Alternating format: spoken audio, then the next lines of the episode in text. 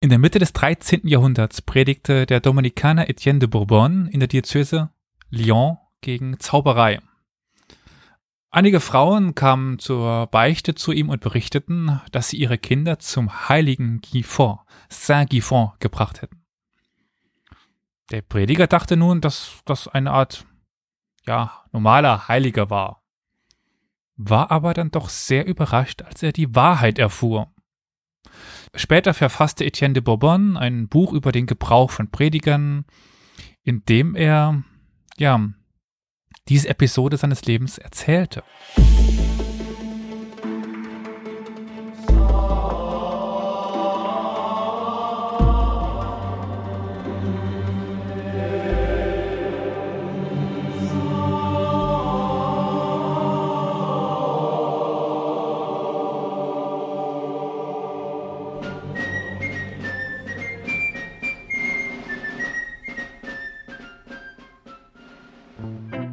Damit herzlich willkommen zu Historia Universalis, dem Geschichtspodcast. Wobei es sich um bei dieser besonderen, bei diesem besonderen Heiligen handelt, werden wir dann gleich erst erfahren. Zuvor aber möchte ich ganz äh, gerne meine lieben Mitpodcaster begrüßen.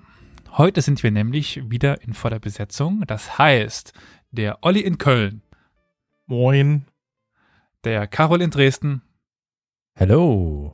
Und der Flo hier um die Ecke in Saarbrücken. Ave. Okay. Maria? Nein, was? Äh. Einfach so. Äh. Hätte auch Salve sagen können oder Servus. Ja, aber mh, hm, lieber Carol, bevor wir mit der eigentlichen Folge anfangen, könnten wir ja heute mal ganz äh, modern und dynamisch sein und direkt auf Feedback eingehen und Fragen und Anregungen, nicht wahr? Hm. Ja, halte ich für eine sehr gute Idee, denn du hast es schon gesagt, das äh, Feedback unserer ZuhörerInnen ist äh, sehr dynamisch und wir freuen uns darüber wirklich regelmäßig und immer und sowieso und überhaupt. Ähm, wir sind auf verschiedenen Wegen ähm, kontaktiert worden, beispielsweise per E-Mail von einem Zuhörer, glaube ich, aus welcher Stadt? Äh, Wien. Ah, aus Wien, aus Wien. Ja, ähm, Viele Grüße nach Wien zurück und vielen Dank für das positive Feedback aus Wien. Ähm, der Alexandro hat äh, quasi sein Lob ausgedrückt und hat äh, sich gewissermaßen gefreut, dass wir das gut machen. Das freut uns auch. Wir werden uns weiterhin bemühen. Was mich besonders gefreut hat, ist, dass er die Plauderstunden nochmal hervorhebt. Dies, die sind ja ein bisschen später erst eingeführt worden und dabei bin ich mir auch nie immer so sicher, was das dann im Endeffekt bei den ZuhörerInnen ankommt, so und ob das oder wie gut oder schlecht das ankommt. Ich weiß von einigen, dass sie eben nur unsere in Anführungszeichen normalen Folgen, also thematischen Folgen hören, aber es ist schön auch nochmal zu sehen, dass jemand explizit da Plauderstunden hervorhebt macht Sinn. Äh, zumal wir äh, intern gerade so ein bisschen hin und her überlegen, was Plauderstunden und dies, das angeht und wie gestaltet man das. Da ist das immer sehr, sehr hilfreich, so ein Feedback. Also nochmal vielen Dank und viele und liebe Grüße nach Wien zurück. Im Slack hat sich auch einiges getan. Was heißt, es ist eigentlich gar nicht mehr der, der Rede wert, weil äh, unser Chat äh, und Kommunikationssystem, mit in dem wir mit unseren ZuhörerInnen kommunizieren, ist äh, wirklich sehr, sehr, hat man ja schon mehrmals erwähnt, sehr, sehr aktiv und es ist immer irgendwas los. Und da gab es jetzt zuletzt eine ganz interessante und spannende Frage von einer Zuhörerin, nämlich Susanna. Susanna hat eine bestimmte Frage gestellt. Hm, willst du mal wiedergeben, Elias, was ihr auf dem Herzen liegt? Ja, ich meine, ich kann mal ein bisschen vorher eigentlich anfangen. Ich bin gerade ja. am nach oben äh, scrollen oder suchen. Äh, da hat sie nämlich schon angefangen, dass sie sich äh, gerade mit dem kommunistischen Manifest beschäftigt und da war die Entstehung der Feudalherrschaft so die Frage. Also, was ist Feudalherrschaft? Wie entsteht das? Und ähm, äh, ja, was macht es aus in dem Sinne? Da haben wir schon so ein bisschen versucht, uns Antworten drauf zu finden, nachzulesen eben im Slack. Wie kommt man denn da am besten hin, lieber Carol? Der einfachste Weg wäre, wenn ihr, liebe ZuhörerInnen, auf unsere Webseite geht, nämlich historia-universalis.fm, dort auf den Reiter, ich glaube, Kontakt klickt. Ja. Und da findet ihr dann einen weiteren Link, den ihr kurz anklickt und dann öffnet sich ein neues Browserfenster und da könnt ihr kurz, entweder wenn ihr schon bei Slack registriert seid, einfach nur eure äh, Login-Daten eingeben oder ihr registriert euch ganz kurz, das geht relativ schnell und dann seid ihr auch schon drin bei uns im Slack und könnt mitgrübeln, mitdiskutieren, ähm, und regen Austausch betreiben. Also es gibt nicht nur so Fragen, auf die wir jetzt gleich nochmal eingehen, sondern es gibt auch äh, so eine schöne Sofa-Ecke, so eine, so eine Lounge, wo die Leute dann so schöne, interessante YouTube-Links und Musik und dies, das austauschen. Also es ist wirklich richtig was los. Aber zurück zur ähm, Eingangsfrage. Musik war übrigens der andere Slack-Chat, aber lassen wir wie das. Da von einem anderen guten Podcast, den es da, da gibt, äh, der sich auf Medienschmob-Bands-Übungen reimt. Egal. Äh, ah, ja, ja. Hm. Äh, da war die, also die erste Frage war zum Beispiel, wie wurde das eine Gemeinschaft, ein oder mehrere Siedlungen, ein, ein Reich, also ein Königreich, ein Herrschaftsbereich? Wie bildeten sich ein äh, Führer oder Könige heraus? Ähm, wie gesagt, darauf möchte ich jetzt gar nicht mehr so eingehen. Das kann man dann gerne da nochmal nachschauen und tatsächlich nachhören, weil ich habe, glaube ich, und du auch äh, tatsächlich Audioantworten hinterlassen. Aber unser ja. äh, sowieso Slack-Beauftragter mittlerweile, Christian, äh, hat ja auch äh, da fröhlich und freundlich mitkommentiert. Ja. Und äh, ja, dementsprechend, wer da noch was lesen will, gerne nachschauen. Und jetzt kam die neue Frage darauf beruhend, und zwar äh, die Antwort auf meine brennende Frage. Zitat, begann die industrielle Revolution in England deshalb früher als im Rest Europas, weil dort die Feudalherrschaft so viel früher beendet wurde? Fragezeichen.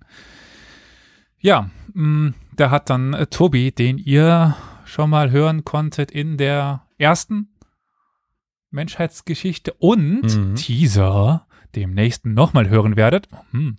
Äh, ja. Mhm. Und äh, es wird noch die Rückkehr eines weiteren, einer weiteren bekannten Stimme geben. Auf jeden Fall äh, schrieb er dann, ich klinge mich einfach mal mit dem Hinweis ein, dass das eine der größten und umstrittensten Fragen der Geschichtswissenschaften ist.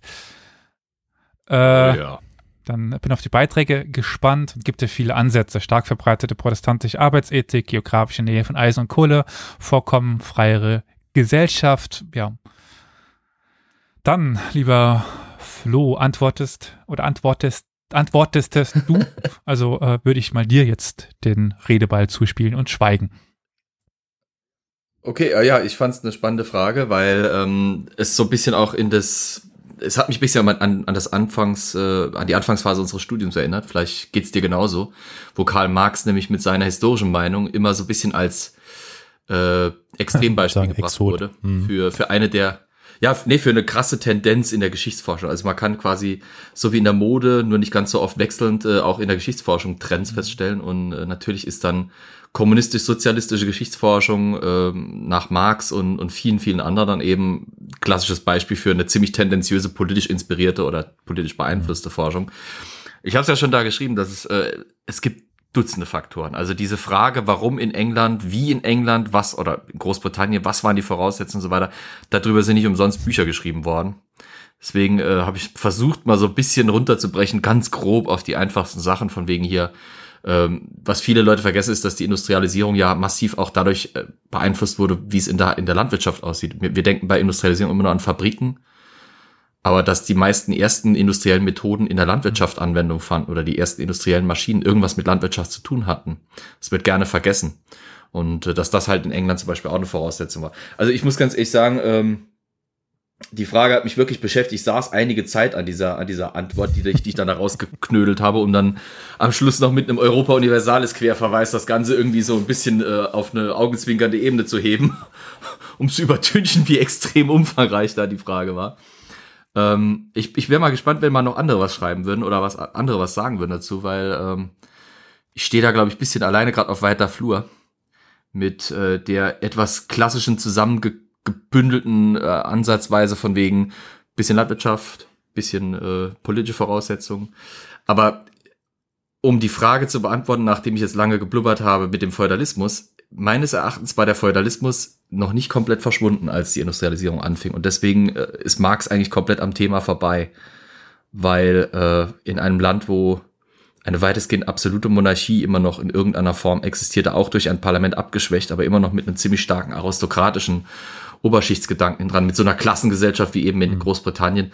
Da ist man mit diesem, mit diesem Feudalgedanken, glaube ich, nicht mehr so, wird mir der Sache nicht so gerecht. Das ist ja auch schon der Begriff der Feudalherrschaft an sich ist ja schon problematisch. Das, der ist so schwammig, so schwer zu greifen, ja. dass es halt schwierig fällt, damit zu argumentieren oder eben nicht, oder halt zu be- oder widerlegen oder damit zu arbeiten.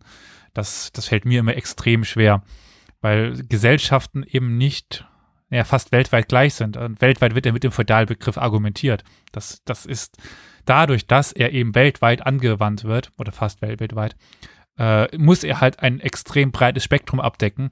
Und dann hast man, hat, man das halt Problem, dass man eine eine Vielstaaterei im Heiligen Römischen Reich mit eben diesem englischen System vergleichen muss. Dann teilweise ja. kommt dann noch China und Japan dazu, das ja nochmal ganz anders ist. Oder also schon im Grunde genommen äh, ähnliche Strukturen hat, aber trotzdem andere Ausprägung. Und das ist deswegen äh, ja eigentlich so einfach nicht zu beantworten und nicht wie äh, umsonst, wie, wie Tobi sagt, eine der umstrittensten Fragen der Geschichtswissenschaften. Auch was das alles ausmacht. Absolut.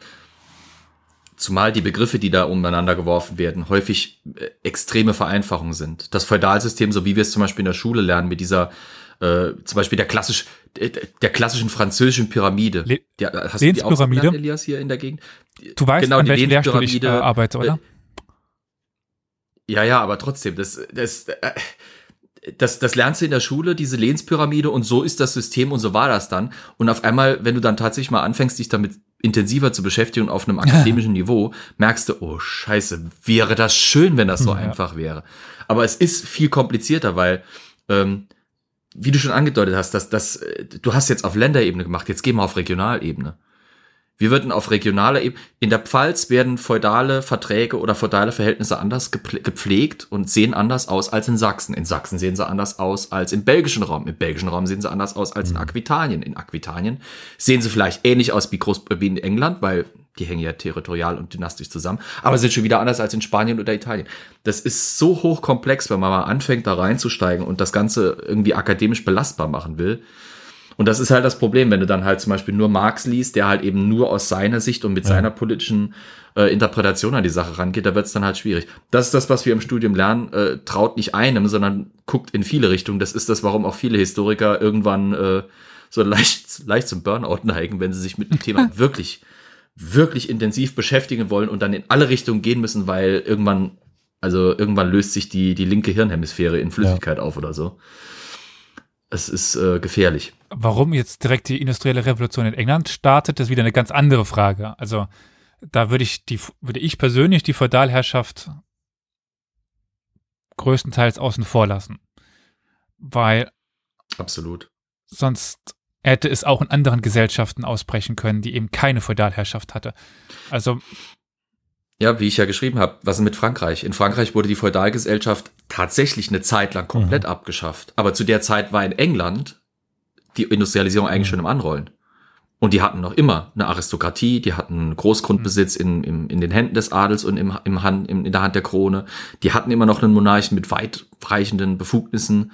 Ähm, warum hat es dann dort trotzdem geklappt? Warum hat es in, in anderen Ländern nicht geklappt, die relativ zentral waren? Warum hat es in Spanien zum Beispiel nicht geklappt? das ja schon relativ alter Feudalstaat war, weil halt irgendwas anderes in dem Falle war. Das ist, Wenn ich jetzt noch die orientalische Perspektive aufmachen kann, dort ist, also ich könnte fast sagen, dass Japan näher an dem klassischen Bild der Feudalherrschaft ist, oder ich kann sagen, dass Japan eher mit Feudal, Feudalherrschaft zu beschreiben ist als der Nahe Osten. Und dort, dort gab ja. es halt ganz andere Strukturen und da ist es überhaupt nicht passiert, die industrielle Revolution. Sie ist halt mhm. in ja. England passiert. Je nachdem könnte man dann die Kolonien ansprechen, äh, das gesteigerte Know-how durch Schiffbau, ähm, die, die dann in Anführungszeichen geringere Größe des, des Landes überhaupt, um die Bevölkerung zu ernähren. Äh, wie du dann, wie du sagst. Und gleichzeitig aber eine Landwirtschaft, die hocheffizient ist. Ja, genau, oder wie äh, Weil Tobi. Die, die Bevölkerung, die explodiert ja regelrecht zu der Zeit. Wie Tobi sagt, dann die Eisen- und Kohlevorkommen Genau. Äh, möglicherweise eben eine Beeinflussung aus den neuen äh, Gegenden, sei es eben aus der USA und so weiter und so fort. Also, lange Ausholung, lange Antwort, äh, kurz zusammengefasst, äh, alles gar nicht so einfach. Aber äh, sicherlich wird das uns noch ein bisschen beschäftigen. Heute aber würde ich dann ganz gerne zur eigentlichen Folge kommen, oder? Ja, wir warten alle äh, gewissermaßen gespannt darauf, was da jetzt kommen möge, denn dein Prolog ähm, deutet ja schon so ein bisschen was an, aber was genau, das werden wir jetzt hoffentlich erfahren. Ich bin schon sehr gespannt. Ja, ich glaube, ich hole euch erstmal noch ein bisschen in, in die Zeit rein und in, in die Gegend. Also, wie gesagt, 13. Jahrhundert. Also, was ist, was ist das so? Die Kreuzzüge sind gerade ähm, auf ihrem Höhepunkt. Ja, ja, nee, ja, eigentlich eher schon in Richtung Niedergang. Ist ja 13. nicht 12. Jahrhundert. Also bald wird dann auch die letzte Kreuzfahrerherrschaft verschwinden. Ähm, Frankreich beginnt sich langsam irgendwie als Frankreich nochmal zu, zu finden. Und wir sind jetzt eben in der Nähe von Lyon. Könnt ihr das so ungefähr verorten auf der Karte? Ja, ich denke schon. Ähm, verort es doch mal für uns nochmal geografisch, bitte. Ja, also das ist im rechten unteren Drittel. Ja. Der man Frankreich so auf. Also Südosten. Ja, genau. Eine große Stadt an einem schönen Fluss. Jetzt mhm. nicht die allerschönste Stadt momentan, aber schon immer eine wichtige Stadt. Und ist ja auch noch heute, würde ich sagen, die zweitwichtigste Stadt in Frankreich nach Paris wir sind aber jetzt nicht selber in der Stadt, sondern wir sind im Umland. Also in ja einem einfachen Land und äh, also ein bisschen Ber Pub, Hügel und ja. Und da gibt es ein Dorf namens Neuville. Ja, da gab es ein Schloss. Oder ja, Schloss ist vielleicht ein bisschen zu früh neuzeitmäßig als irgendein Gehöft. Ein, ein, ein Herrenhaus in dem ein Herr mit seiner Frau und seinem sehr jungen Kind lebte. Und eines Tages wurde dieses Baby allein in der Obhut eines Hundes gelassen. Doch es kam eine Schlange und griff das hilflose Kind an. Der Hund aber stürzte sich auf die Schlange und tötete sie nach hartem Kampf. Zumindest heißt es so. Und bei dem Kampf wurde auch die Wiege des kleinen Kindes umgestoßen. Die ich glaube, ich sage das jetzt mal neudeutsch, Babysitterin, das würde jetzt nicht ganz auf das, Vok auf das Vokabular des Hochmittelalters passen, kam dann aber noch. Kindermädchen. Nein, ist auch falsch eigentlich. Amme. Okay. Amme, ja, natürlich. Ja, ja nennen sie Amme. äh, kam und sah das Kind nicht mehr. Es war weg. Und dann kam sie auf den Gedanken, dass der Hund das Kind gefressen hätte. Ja, was halt so passiert, ne? Ja. Also, ja. Erster logische Gedanke. Ja, klar. Kind weg, Wiege umgestoßen, Hund da. Hund da, Kind weg, ja. Genau. Dann kommt noch die Mutter dazu und die hat die gleiche Reaktion. Der Vater dann tötet vor lauter Zorn den Hund. Blöderweise wurde, oder für den Hund blöderweise, weil er war jetzt tot, aber ja, er wurde das Kind wohlbehalten wiedergefunden. Wie gesagt, es war ja nur umgefallen, es war ja unter den Decken und man erkannte, dass man einen Fehler gemacht hatte. Der Hund war nun tot, also, naja. Die Bauern der Umgebung aber sollen dann, als sie die Geschichte, als sie von der Geschichte erfahren haben, den Hund als eine Art Märtyrer verehrt haben. Und er wurde zu einem Art Schutzpatron für Kinder, der heilige Fawkes. Der etwas andere Heilige. Und um diesen Hund wird es heute gehen. Wir sind also heute auf den Hund gekommen. Ich werde euch heute berichten vom Heiligen oder vom Saint Guy Fort, dem etwas anderen tierischen Heiligen. Weil, ihr könnt es euch schon ahnen, ganz so einfach ist es dann doch nicht. Hat jemand schon von diesem Hund gehört von euch? Nope. Nö. Der heilige Hund. Saint-Chien. ja. Ist ungefähr. Aber nein. Äh, wir werden sehen, der Hund ist vielleicht gar nicht so der Hund, sondern egal. Ich greife vor. Also, Etienne de Bourbon, wie gesagt, das ist unsere Quelle. Unsere, sagen wir, das ist unsere erste Quelle, die wir uns erstmal anschauen. Und in seinem Buch oder in seinem Bericht beschreibt, er die abergläubigen Riten, die auf Anraten einer alten Frau angewandt wurden, also im Umfeld dieses, dieser Gegend. Ein nacktes Kind wurde neunmal zwischen zwei Bäumen hindurchgeführt bis dann zwei brennende Kerzen auf den Boden gelegt wurden und das Kind alleine gelassen wurde, bis die Kerzen abgebrannt waren. Und schließlich wurde es neunmal in den Fluss äh, Chaleron getaucht. Sowohl aus spirituellen Gründen als auch mit gesundem Menschenverstand hielt, hielt Etienne, äh, Etienne de Bourbon all diese Praktiken für abergläubig und schädlich. Also, man könnte schon fast sagen modern. Also ich weiß nicht, mhm. wie es euch geht, aber Das wären jetzt nicht so meine favorisierten Riten. Und scheinbar waren sie auch gefährlich für die unglücklichen Kinder, denn einige haben dabei ihr Leben verloren. Ich weiß nicht bei was, aber möglicherweise eben bei dem, ja, Tauchen in den Fluss Chalaron. Da äh, hat wohl der eine oder andere Kind das Leben verloren. Etienne de Bob Wie, du willst mir sagen, ein Kind unbeaufsichtigt liegen zu lassen und dann neunmal in den Fluss zu tunken, ist schlecht fürs Baby? Das, also, nee, nee, das kann nicht sein. Das kann nicht sein. Ja, ich weiß auch nicht. Steht doch jedem Familienratgeber heute. RTL-Familienratgeber. Ja gut, vielleicht muss man es heute in irgendwie Quinoa tauchen oder sowas. Oder? Etienne de Bourbon, ja, der war ja nicht so besonders glücklich mit diesem Kult, äh, ließ daraufhin äh, die Knochen des Hundes exhumieren und verbrennen und fällt auch noch gleich den gesamten nahegelegenen Wald, der auch noch in Kontakt stand mit äh, dem Ganzen. Stell dir mal vor, heute käme einer in eine Gemeinde und sagt, wir müssen diese Hund ausbuddeln und übrigens das Wäldchen da hinten, das muss weg. das wäre Doch Überraschung. Trotz dieser radikalen Lösung ging die Wallfahrt zum heiligen Gidfort weiter. Aber schauen wir uns doch diesen besonderen Heiligen mal etwas genauer an. Als Etienne de Bourbon nach Dompe, oder Dompe, Dompe, Dompe, hm, kam, das ist die Gegend, bemerkte er den abergläubigen Ritus. Er ging, wie ich ja schon in der Einführung sagte, von einem in Anführungszeichen normalen, in Anführungszeichen menschlichen, Anführungszeichen Ende, Heiligen aus. Es gab und gibt ja immer noch ganz viele unbekannte Lokalheilige. Also wenn man mal zu irgendwelchen Heiligtümern geht und so weiter. Also Heiligen Stefan, Martin, Ulrich, äh, Klaus. Was? Also, das Heil Heiliger Ulrich? Was sind das? Na gut, sei es drum. gibt's bestimmt. Ja, ja, Also- klar. In Saarbrücken vielleicht. der heilige Hain, der Saint. Und erst am Ende seines Aufenthaltes erfuhr er, dass es ja, dass es ein Hund ist, der verehrt wurde. Hm. Seine Überraschung zeigt uns, dass es etwas Seltenes gewesen sein muss. Also wenn es normal gewesen wäre, dass ein Hund angebetet wird oder ein, ein Tier, dann muss es Etienne de Bourbon als ein viel gereister Mann ja irgendwie schon mal gesehen haben oder davon gehört haben. Aber es ist für, auch für ihn etwas Neues, etwas Besonderes. Aber wie war es denn überhaupt zum Entstehen dieses Kultes gekommen? Gibt es denn da irgendwelche Überlegungen? Nun, es ist ja noch heute so, dass man schnell Mitleid mit ja, Menschen hat, die zu Unrecht verurteilt worden oder unter dramatischen Umständen sterben. Das ist ein menschlicher Charakterzug.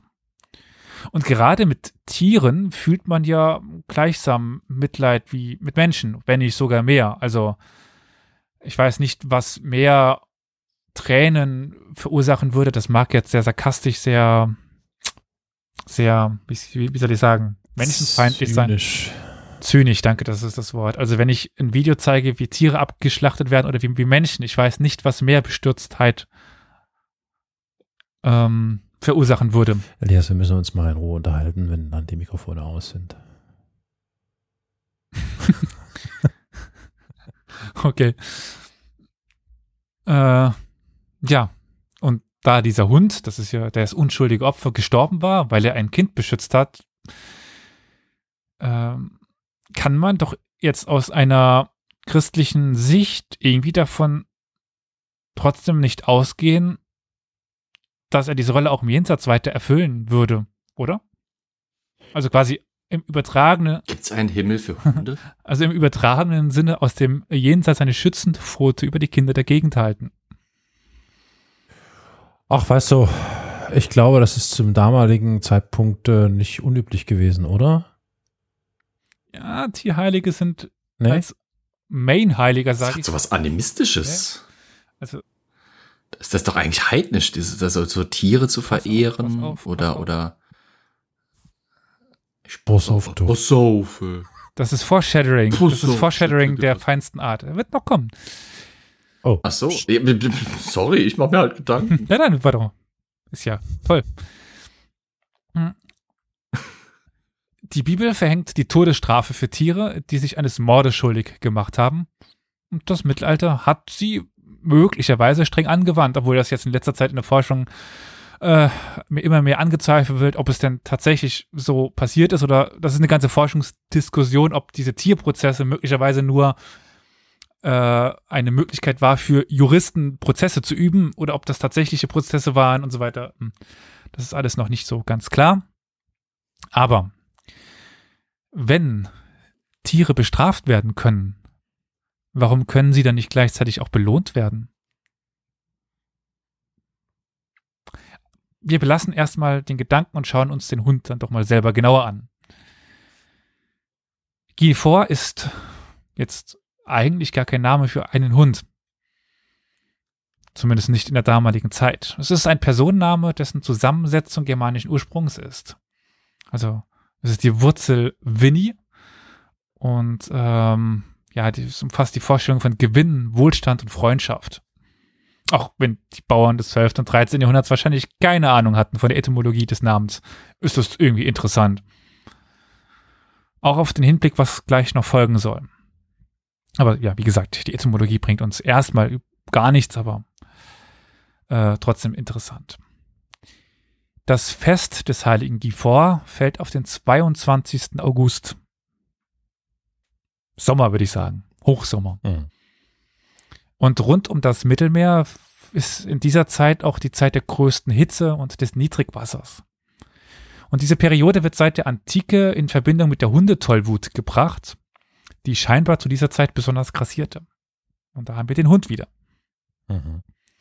Jetzt, um die Verbindung zu der Legende oder der Geschichte hinter dem Hund zu schließen, möglicherweise hatten die Eltern befürchtet, dass der Hund von Tollwut befallen gewesen wäre. Und deswegen das Kind angefallen hat. Hm. Es scheint, dass die Heiligen, äh, die die Geschichte oder Legende mit einem Hund verbindet, während der Hitzewelle zahlreicher sind als, ja, jene in anderen Jahren. Also es gibt noch andere Geschichten und Legenden mit einem Heiligen und, und einem Hund. Und die sind in dieser Zeit, dieser Hitzewelle häufiger.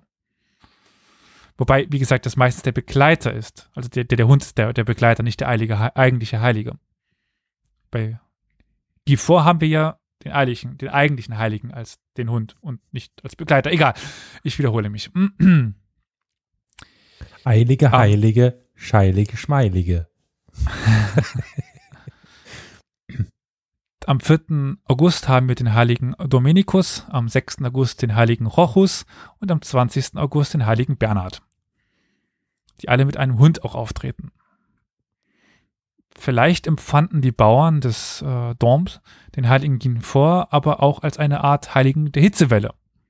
Sie identifizierten ihn mit einem gemarterten Hund und widmeten ihm einen Kult, von dem mehrere Elemente mit der Symbolik der Hitzewelle verbunden sein scheinen zu sein scheinen. Aber weder äh, Etienne de Bourbon noch andere Zeugen deuten auf Riten hin, die speziell zur Zeit der Hitzewelle durchgeführt wurden, bis auf diesen Tag. Das ist den, quasi den Todestag. Das ist der 22. August, aber auch dort hat der Kult keine besonderen Menschenmassen angezogen. Also nicht mehr als normal oder, oder weniger. Aber diese Verbindung zur Hitzwelle würde ja eigentlich ganz gut passen aber alles nur Zufall, werden wir wohl nie beantworten können. Sowieso, diese Folge wird wieder eine Folge des Was wäre wenn und möglicherweise und des Spekulatius sein. Ich kann dann direkt auf ein nächstes Problem hinweisen. Es gibt nämlich tatsächlich noch einen menschlichen Heiligen Gifor, der aber nicht in Frankreich verehrt wird, sondern in Oberitalien und am Ende des Mittelalters, also Spätmittelalter. Und deswegen nicht mit dem hochmittelalterlichen Heiligen Hund verwechselt werden konnte. Es gibt auch wohl keine Beziehungen zwischen den beiden Kulten. Man könnte allenfalls vermuten, dass sein Erfolg in Pavia, darum handelt es sich, ab dem Ende des Mittelalters möglicherweise ältere Spuren verwischt haben könnte, die wir eben nicht mehr haben, weil es eben verwischt worden ist durch den neuen Kult des menschlichen Heiligen geht vor. Aber dafür haben wir keinen Anhaltspunkt. Doch ihr fragt euch doch jetzt sicher, wie die Kirche mit dem heiligen Hund umgegangen ist. auf den sie ja jetzt sprichwörtlich gekommen sind, oder? Wie ist denn die Kirche mit dem Hund umgegangen? Weder die Episode des versehentlich getöteten Hundes, die vielleicht historisch sein könnte, noch die Passion des heiligen Ginfor in Italien, die ist sicherlich legendär, verdanken ihren Ursprung der kirchlichen Hierarchie. Also es sind Volksglauben. Sie sind dem Volksglauben entstammt. Sie sind nicht durch äh, Klerikale veranlasst worden. Die Berichte, die wir über sie haben, erst da kam, kommen die Kleriker. Und ähm, wir haben den ersten eben, das ist E- Etienne de Bourbon, der war Dominikaner und Nobody expects the Spanish Inquisition. Also nicht Spanisch, aber er war von der Inquisition. Zusammen mit Jacques de Vitry gehörte er zu den bedeutendsten Erzählern religiöser Geschichten des mittelalterlichen Frankreichs. Daher ist es absolut kein Zufall, dass er uns diese Geschichte berichtet. Er war regelrecht auf der Suche nach solchen Gegebenheiten. Also er ist übers Land gezogen und hat sich eben besondere Kulte angeschaut. Aber wie auch im Falle des anderen Ginfort in Italien gehörte er nicht nur zu, gehörte er nicht zur klassischen bischöflichen Hierarchie. Er stand außerhalb dieser festen Ordnung als Dominikaner und Inquisitor. Die Rolle dieser kirchlichen Autorität war also, sagen wir mal, eher indirekt. Äh, gilt das äh, speziell für Inquisitoren oder nur jetzt im Falle dieser Person? Wie waren die denn äh, hierarchisch äh, gestellt?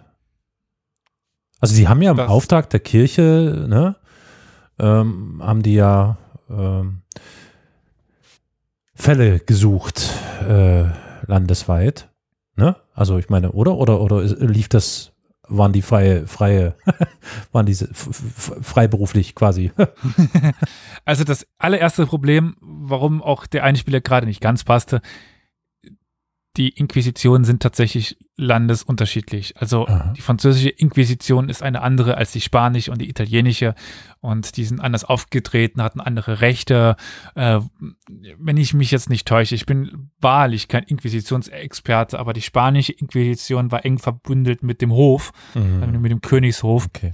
und ähm, dementsprechend kommt es schon darauf an, welche man sich jetzt anschaut. Okay. Und dementsprechend stehen sie mehr oder weniger entfernt von der Kirche. Klar, sie berufen, äh, sie Ja. rekrutieren sich aus der klerikalen Ordnung, Mhm.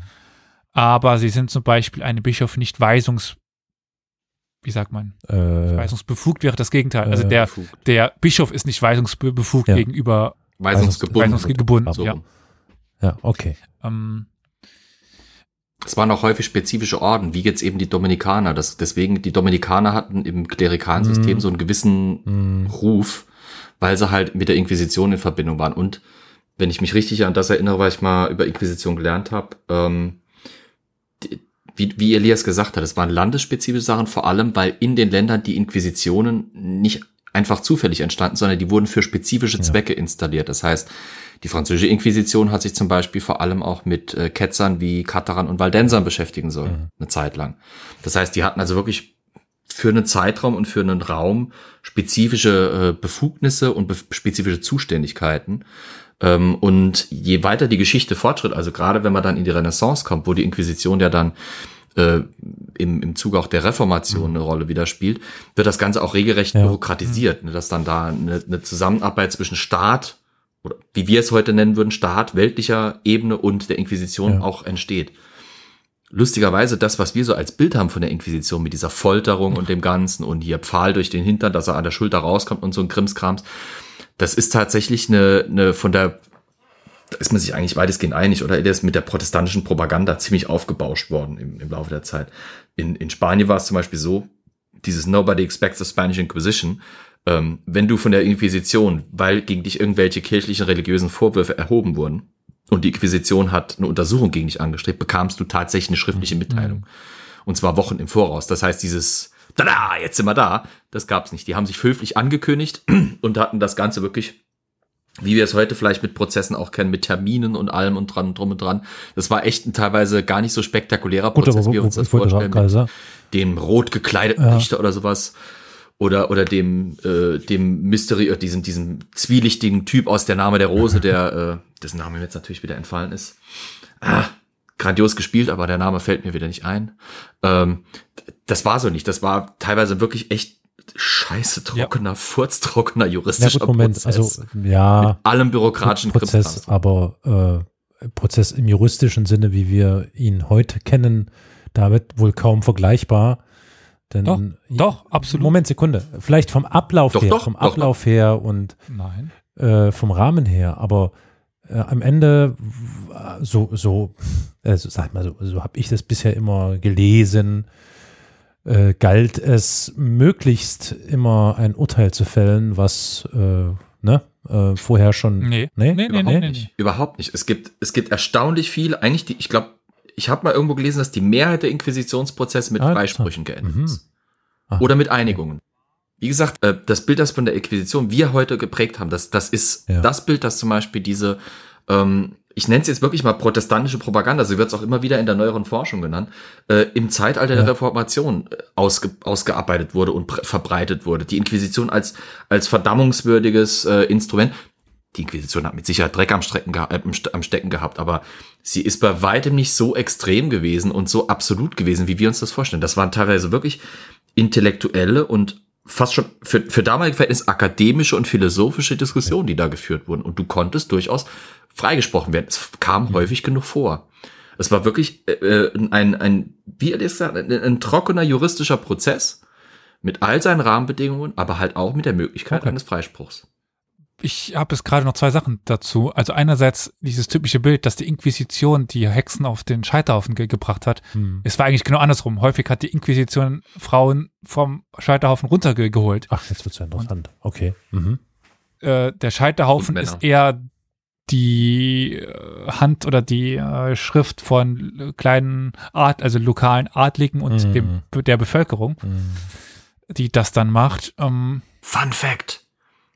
Angeblich haben die Protestanten mehr Hexen verbrannt als die Katholiken, aber das sind noch keine hundertprozentig belastbaren Zahlen.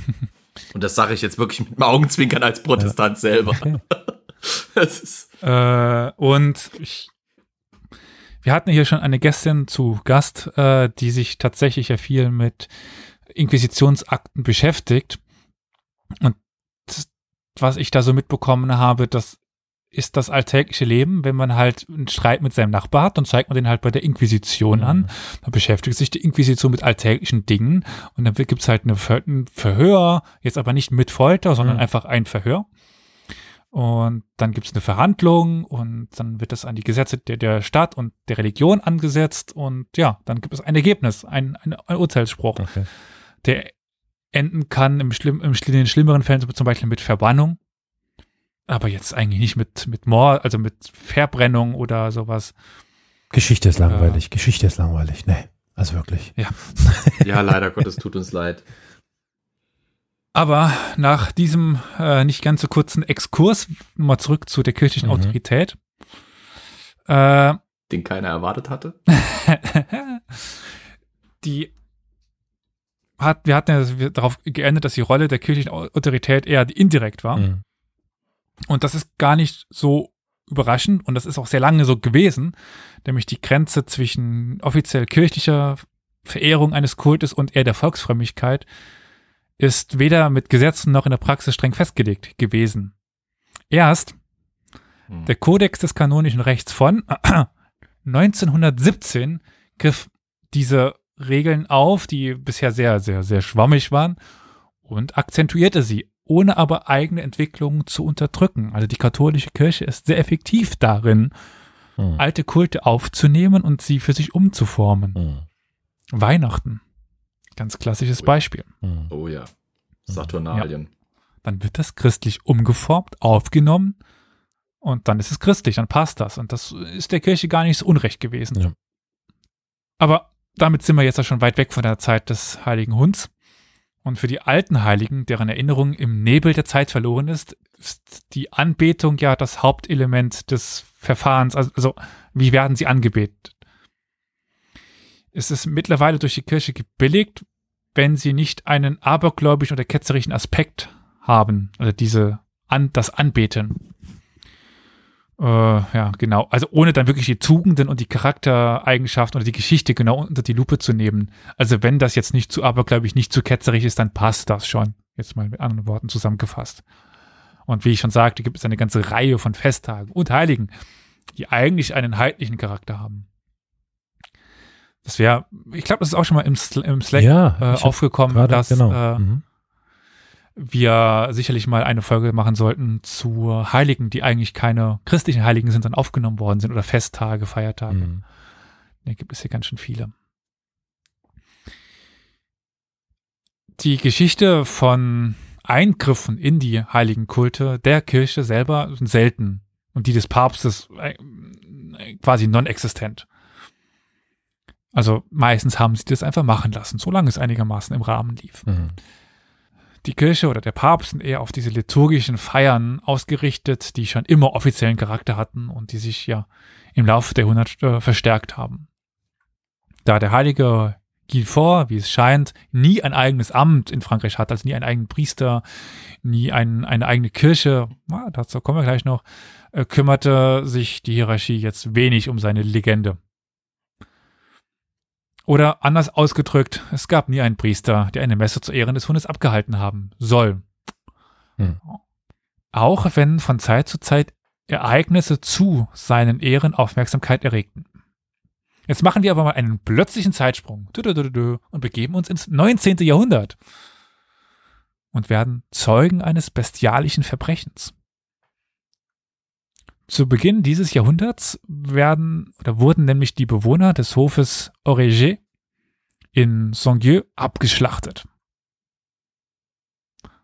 Wahrscheinlich glaubten die Täter dort einen sagenhaften Schatz vergraben, den die Kartäusermönche von Aviare bei ihrem Weggang im Jahre 1790 zurückgelassen hatten. 1790, da sollte was klingeln, so warum die gerade da abgehauen sind, möglicherweise.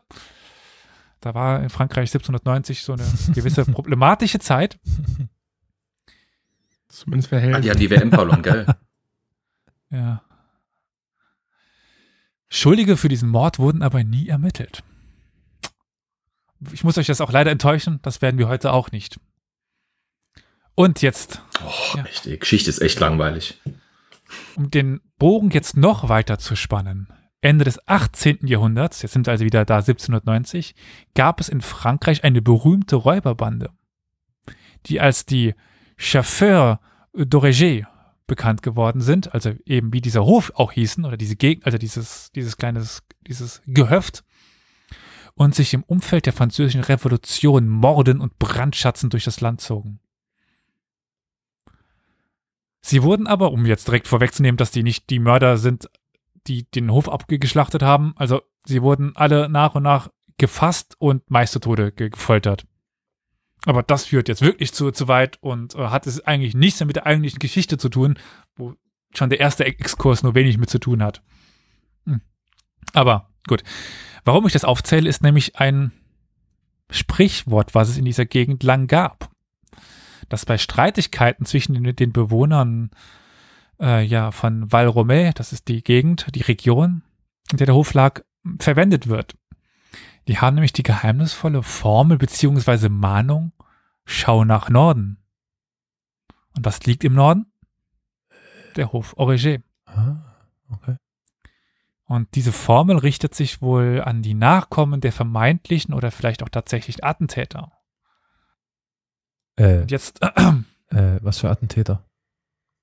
Äh, die, die Räuber. Bewohner des Hofes abgeschlachtet haben. Ah, ja, ja, ja, gut.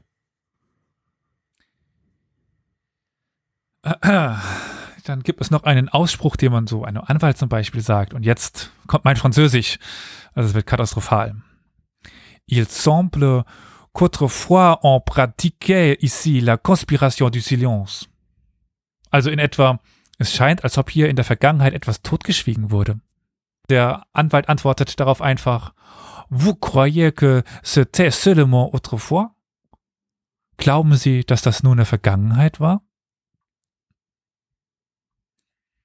In einer solch diskreten Gesellschaft bleiben diejenigen, die clandestine Andachten praktizieren, gegenüber den Ermittlern absolut schweigsam. Egal, ob sie unter der Autorität der Kirche oder des Staates stehen. Das war jetzt ein sehr langer äh, Bogen, aber jetzt sind wir wieder zurück bei eben einem Kult. Und gerade in der Zeit von Mittelalter oder in der Zeit vor unserer Globalisierung sind ja Fremde, auch innerhalb des eigenen Landes, also Frankreich, ja, gerade auch wenn sie zu anderen sozialen Schichten gehören und andere Sitten haben, was ja mit äh, bei Etienne de Bourbon tatsächlich so war, ja, sie werden mit Vorsicht betrachtet und es ist jetzt nicht so, dass man ihnen alles direkt ver verrät. Das Wort, das du vielleicht suchst, ist Argwohn. Oh ja. Ja. Misstrauen. Mhm. Mit Erklärungen zur Entstehung des Kults, die die Praktizierenden wenig angeht, ähm, also die nicht praktizieren wenig angehen, sollte man nicht rechnen, denn es sei, sei denn, man betrachtet sie als Geschwätz, das neugierige Augen fernhalten soll und oder in die äh, Irre führen soll. Und das ist eben die, die Verbindung zum Mittelalter. Wir können uns eben wirklich fragen, was erzählten die Bewohner des Ortes unserem Dominikaner? Also. Hm, die Story vom Pferd. ja. Statt die vom Hund. Also wie viel Wahrheitsgehalt liegt in dieser Erzählung? Und das ist halt unsere, für das, für diese Origin Story, unsere einzige Quelle. Wo liegt der Hund begraben? Ja. Mhm. Wie viele Sprichwörter haben wir denn, Oh, denn noch damit? auch gut, ja. Aber da ich diese Frage so ad hoc nicht beantworten kann, äh, stelle ich eine andere, weil man kennt das, Gegen, also Fragen mit Gegenfragen beantworten Perfekt. ist super. Super. Gibt es denn vielleicht noch heute Spuren des Kultes? Ähm, Elias, gibt es denn vielleicht heute noch Spuren des Kultes? Lieber Karol, danke. Äh, dann möchte ich, muss ich jetzt gleich wieder auf Französisch rekurrieren, weil es gibt ein, also Wörter verändern ja im Laufe der Zeit ihre Bedeutung oder ändern ihre Be Bedeutung.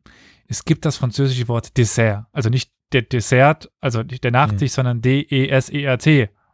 Desert auf, auf Englisch. Mhm. Was heißt das? Wüste. Oder Einöde. Einöde. Wüste oder mm, Wüstenei. mm. Einöde, ja. So. Jetzt haben wir aber das, das Problem, dass die Kartäusermönche dieses Wort verwendeten.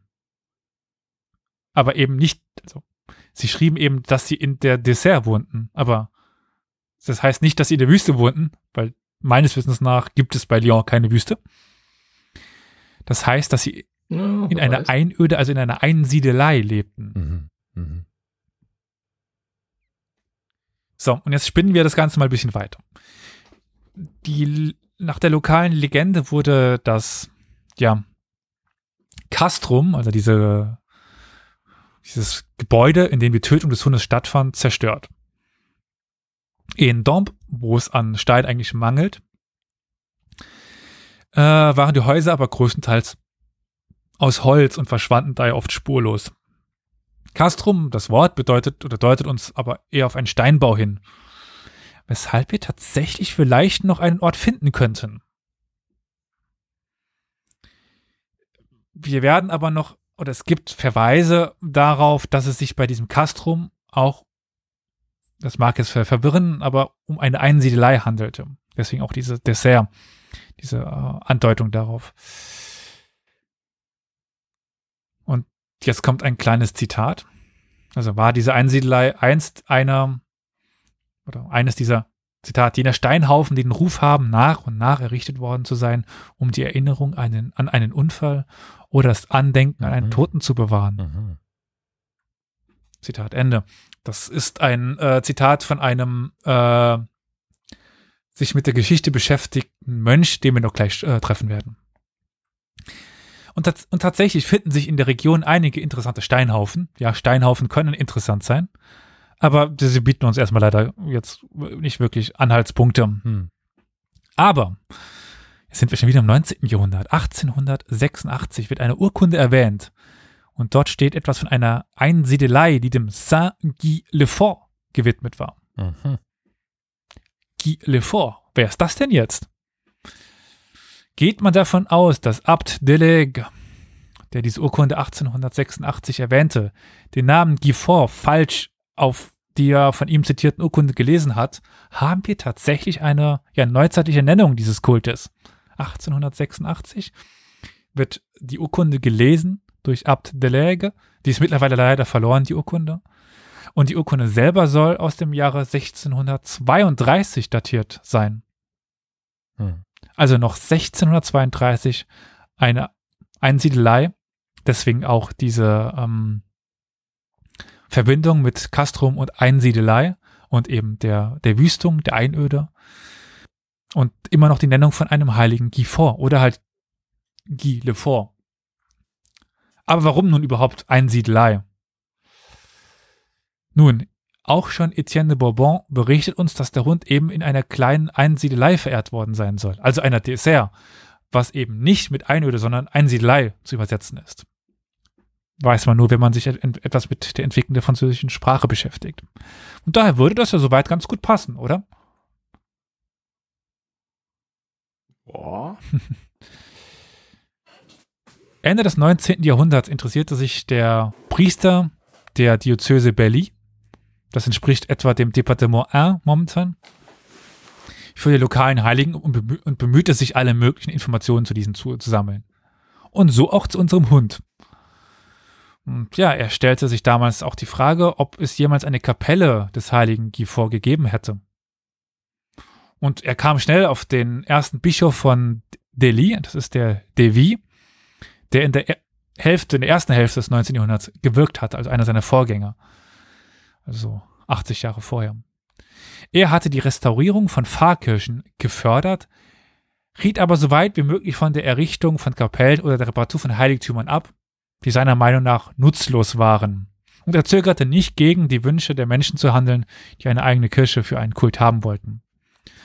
Und hier Eben, an diesem Punkt könnten möglicherweise die letzten Reste der Einsiedelei zu Giffons Ehren verloren gegangen sein. Also, lange Rede, kurzer Sinn. Wir finden wohl nichts mehr vom heiligen Hund heute. Aber wir haben vereinzelte, ganz einsame Spuren eben in der Neuzeit schon. Aber zurück ins 13. Jahrhundert. Und da berichtet uns Etienne de Bourbon, dass Frauen in den Wald von Reméty gingen, um dort dem Kult des heiligen Guinfort nachzugehen. Und das ist eben der, der Wald, in dem auch die heilige oder die Einsiedelei zu verorten sein müsste. Und das ist auch der Wald, den Etienne eben hat versucht zu abholzen zu, zu lassen. Was nicht funktioniert hat im Endeffekt, weil er wieder im Wald wuchs. Aber gut. Im Jahr 1826 ließ sich dann ein Bettler eben in jenem Wald nieder und bohrte dort eine Kapelle, eine, und baute dort eine Kapelle aus Laubholz. Möglicherweise, wie gesagt, viel Vermutung heute, wieder eine Anklang an diesen alten Kult. Aber viel wissen wir nicht. Wirklich verorten können wir eine mögliche Kultstelle nicht mehr. Und es scheint auch so, dass spätestens im 19. Jahrhundert die Spuren des Kultes verschwanden. Aber wir finden ihn tatsächlich noch an einem Ort, an dem wir ihn jetzt nicht unbedingt vermuten würden. Es gibt nämlich noch eine zweite Quellenstelle, sage ich mal. Nein. Castro Brauchs. da auch nicht und auch nicht im Kirchenstaat nicht in Großbritannien und nein, Flo, nicht bei einem Steppenvolk oder bei Steppenreitern. Der heilige G Das erleichtert mich jetzt wirklich. Der heilige Guinfort wurde tatsächlich in der berühmten Abtei von Cluny verehrt. Ach komm, ja. Ha. Warum ist die berühmt? Das ist einer der größten und wichtigsten äh, Klöster, die Europa so hat. Die, ja. die Cluniascenser. Äh, der Ausgangsort der sogenannten Cluniascenser, genau, ja.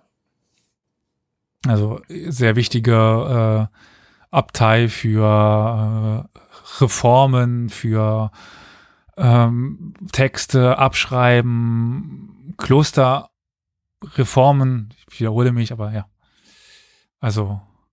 Das, das war der Ort, wo quasi die äh, teilweise die Ordensstrukturen entstanden sind, wie wir sie ja. zum Teil bis heute noch kennen mit den, mit den Geboten, mit den äh, täglichen Regeln, mit den täglichen, äh, mit der Tagesstruktur, die sich damit auch quasi in den Regeln festgeschrieben wurde, mit, mit all den ganzen äh, ja, eben wie gesagt, Regeln, die ein Mönch oder eine Nonne befolgen muss, um äh, ein klösterliches Leben effektiv und gottgefällig eben zu gestalten. Das war so eines dieser Ziele dieser Cluniascenser. Das mal festzuschreiben und zu regeln. Danke. Zweites wäre, äh, wichtiges Kloster wäre zum Beispiel äh, Clairvaux dann. Den Namen habe ich schon mal gehört, den anderen noch nicht. Ne. Aber das muss ja nichts bedeuten. Bei mir. Also die Benediktiner waren, oder und die Cluniascenser waren Cluny und eben die Zisterzienser dann ähm, äh, aus, aus Clairvaux. Wenn ich das jetzt richtig noch in Erinnerung habe. Kannst, wenn, wenn du es krass trennen willst, die, ähm, die Zisterzienser und Clairvaux äh, haben im Prinzip die Idee gehabt, äh, Glaube durch Arbeit und äh, Reinheit durch Einsamkeit zum Teil. Das heißt, die Zisterzienser haben zum Beispiel ihre Klöster in der Wildnis regelrecht gebaut.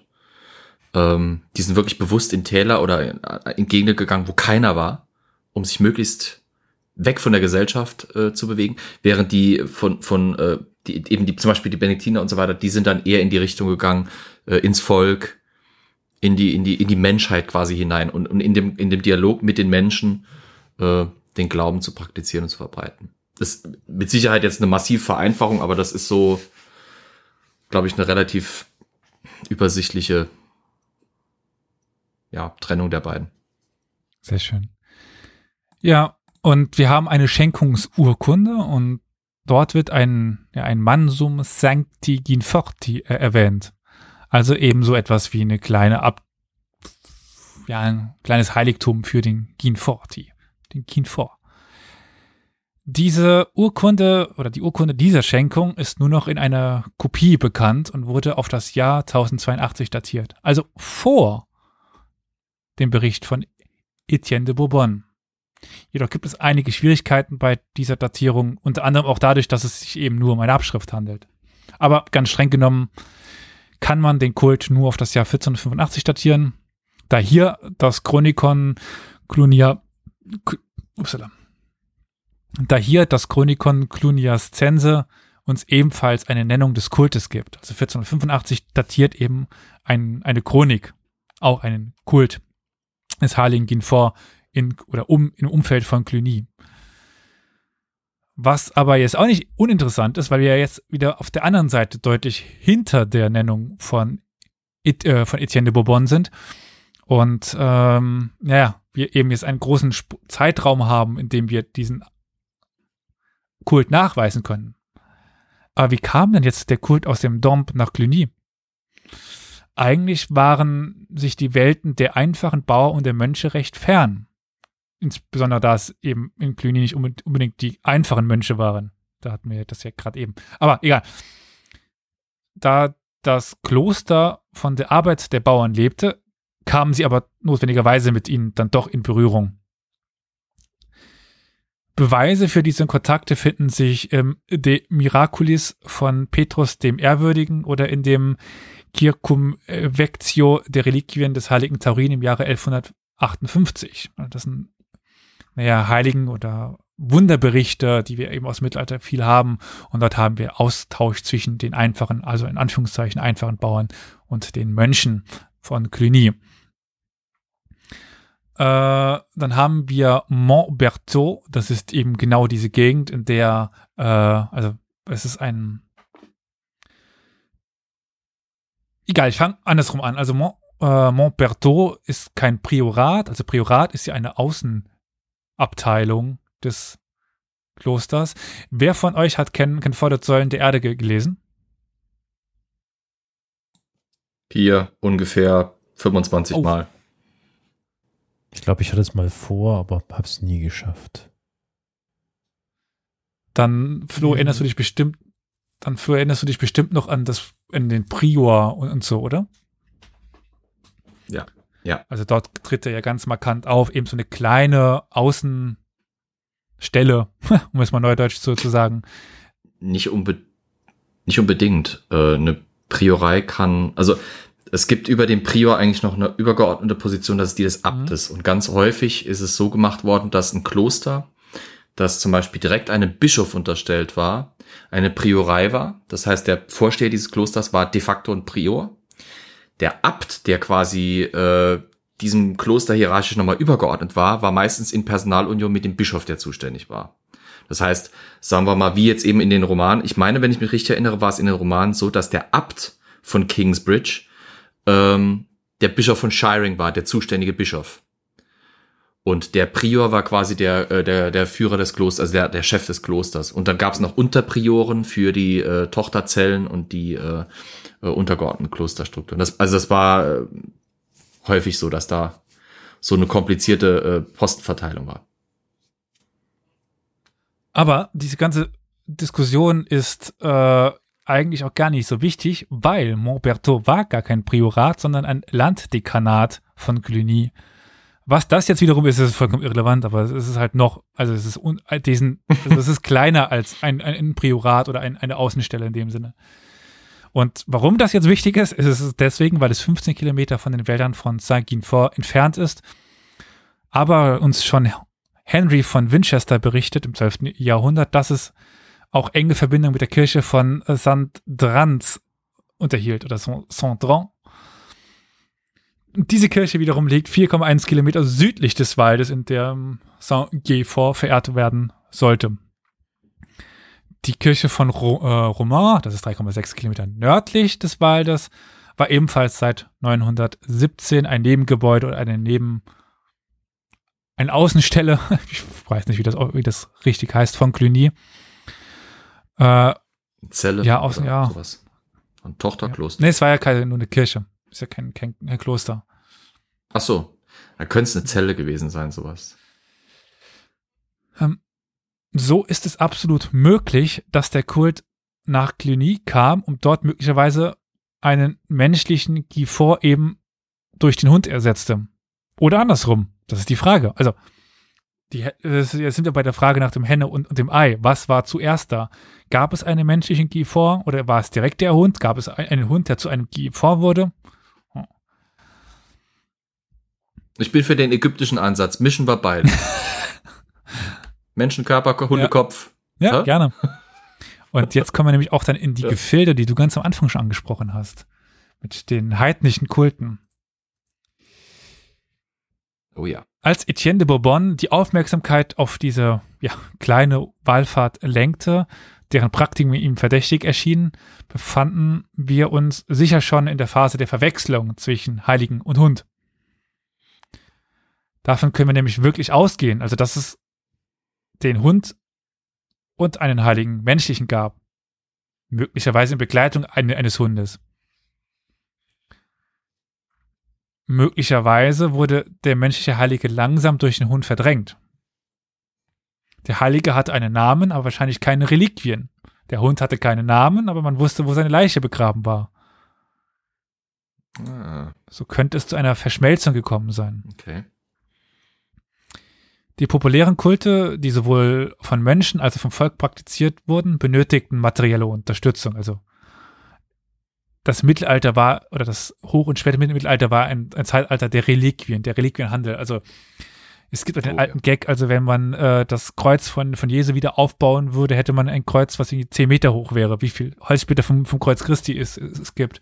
Mit der Vorhaut lassen wir das jetzt. Hieß es nicht, mit den Splittern vom Kreuz Jesu könnte man die Arche Ja, abbauen. oder so, genau. Ja. Hieß es, glaube ich mal, ja.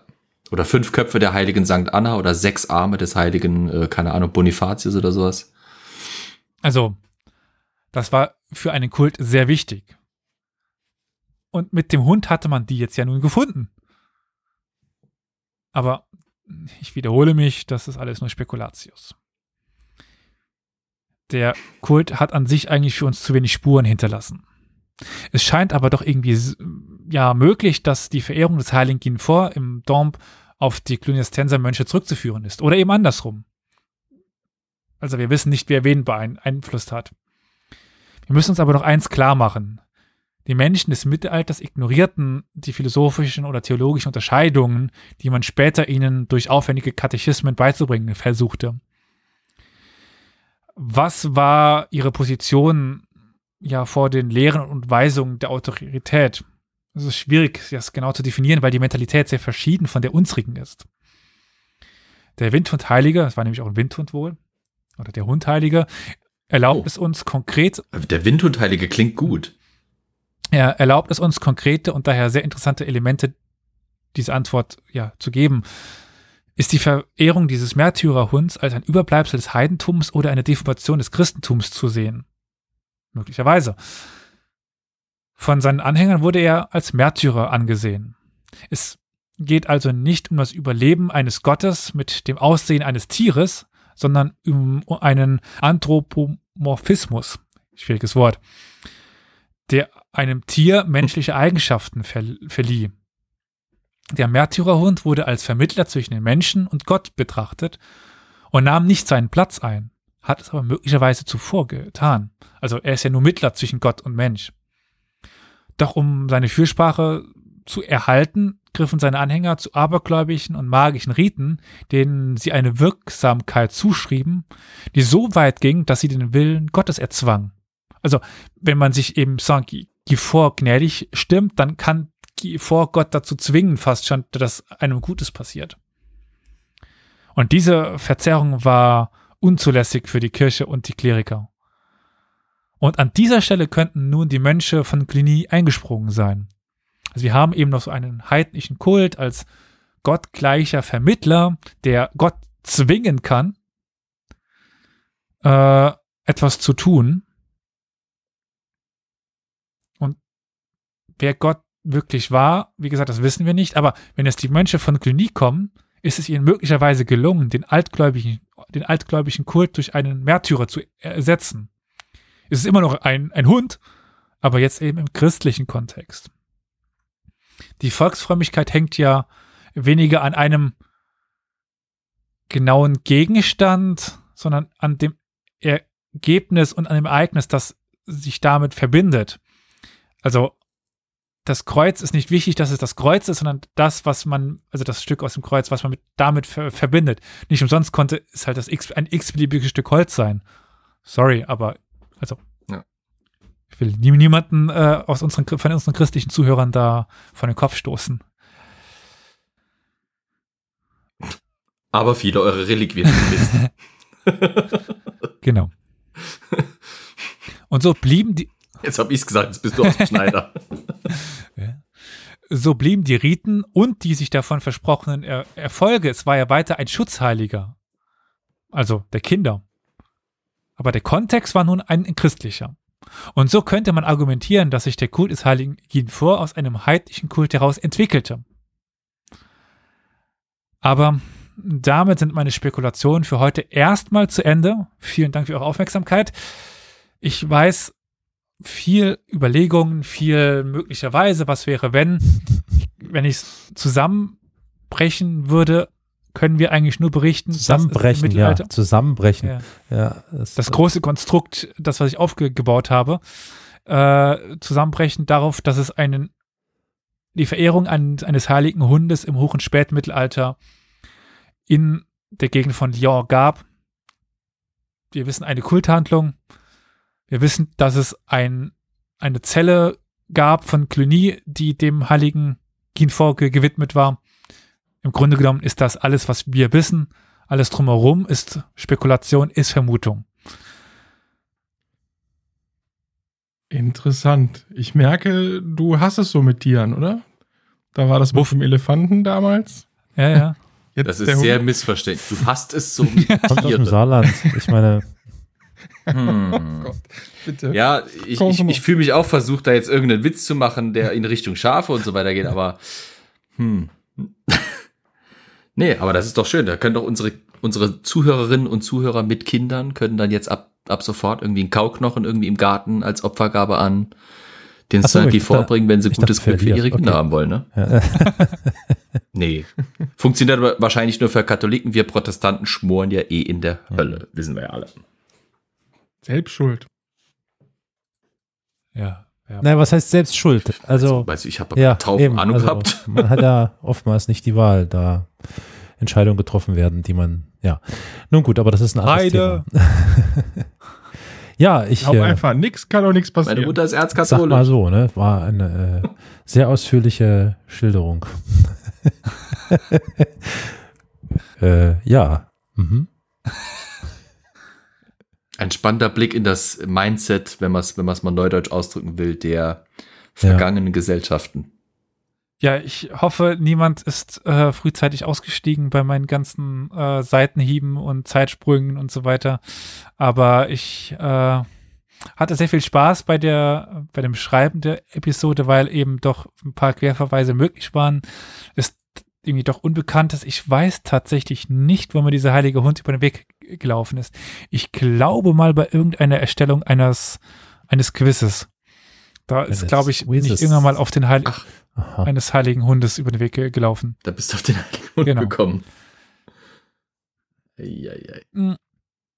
Es ist spannend. Es gibt ja, es gibt im christlichen Umfeld durchaus solche Tierverehrungen. Aber mir ist es neu, dass das jetzt wirklich, dass die Tiere als einzelne Heilige verehrt wurden. Ich weiß, dass es in England Kirchen gab, wo, ich, ich weiß nicht, welche genau es war, aber es gab eine Kirche, da bin ich mir ziemlich sicher, da gab es einen heiligen Gänsekäfig, wo quasi die, die Gänse äh, als, als heilige Tiere verehrt wurden. Aber, aber jetzt nicht, dass, dass da eine, eine ganzen Mhm. Namen bekam und als personifizierte Heilige verehrt wurde. Also, dass es im, im christlichen Umfeld Tiere als heilige Entitäten gab, ja, aber als Heilige, also als wirklich was, das man zum Beispiel auf eine Kirchenwand äh, als Fresko malen kann oder sowas, das ist äh, das ja, das ist auch absolut äh, außergewöhnlich und eben nicht normal und dementsprechend sicherlich einen Beitrag wert, den ich ja heute dann geliefert habe. Und bin gespannt, was äh, ihr uns vielleicht noch berichten könnt, liebe ZuhörerInnen, ob ihr vielleicht noch irgendwelche Geschichten von lokalen Heiligen kennt, die in tierischer Form erschienen sind. Und das kann man, Heiliger Hummer von Heidelberg, der heilige Mops, züchtige Ziege von Zwickau, der dicke Mhm. äh, Drachen von Dresden. Dachs. Dachs. Achso. Warum muss es in Dresden dran? Keine Ahnung. Der dicke Dachs in Dachs ist auch Dresden. nicht schlecht. Äh, hey. aber das kann man einerseits natürlich, wie wir am Anfang der Folge ja schon äh, besprochen haben, auf unserem Slack-Chat tun. Wir haben aber auch einen Discord-Server. Die Adresse findet ihr auch unter dem Kontaktreiter auf, auf unserer Webseite, wie eigentlich so gut wie, oder nicht wie eigentlich, sondern wie alle anderen Informationen uns zu finden, uns anzuschreiben, sei es Twitter, sei es E-Mail, sei es Facebook, sei es YouTube, sei es mm, auch unser Twitch-Kanal, der in äh, zuverlässiger Unregelmäßigkeit bespielt wird. Also wenn ihr dort äh, uns kontaktieren wollt, findet ihr alle Daten unter ja, historia-universalis.fm, dann unter dem, also auf Menü oben links klicken, dann Kontakt und dort findet ihr dann alles Wichtige. Oder aber wenn ihr diese Folge auf einem äh, Handy hören solltet, wie das öfter ja äh, Podcast-HörerInnen tun, dann findet ihr natürlich alle diese Informationen gesammelt unter der Episodenbeschreibung. Da könnt ihr runterscrollen, zack, bumm, alles da. Geht auch. Ich würde sagen, wir sind gut zu erreichen. Auf jeden. Und mit dieser frohen Botschaft äh, sei es mir nur noch erlaubt, mich zu bedanken für eure Aufmerksamkeit. Und äh, ja, auf ein nächstes Mal. Reingehört, reingeschmört oder so. ne? Jawohl, das werden wir tun. Tschüssi. Arrivederci. Aloha.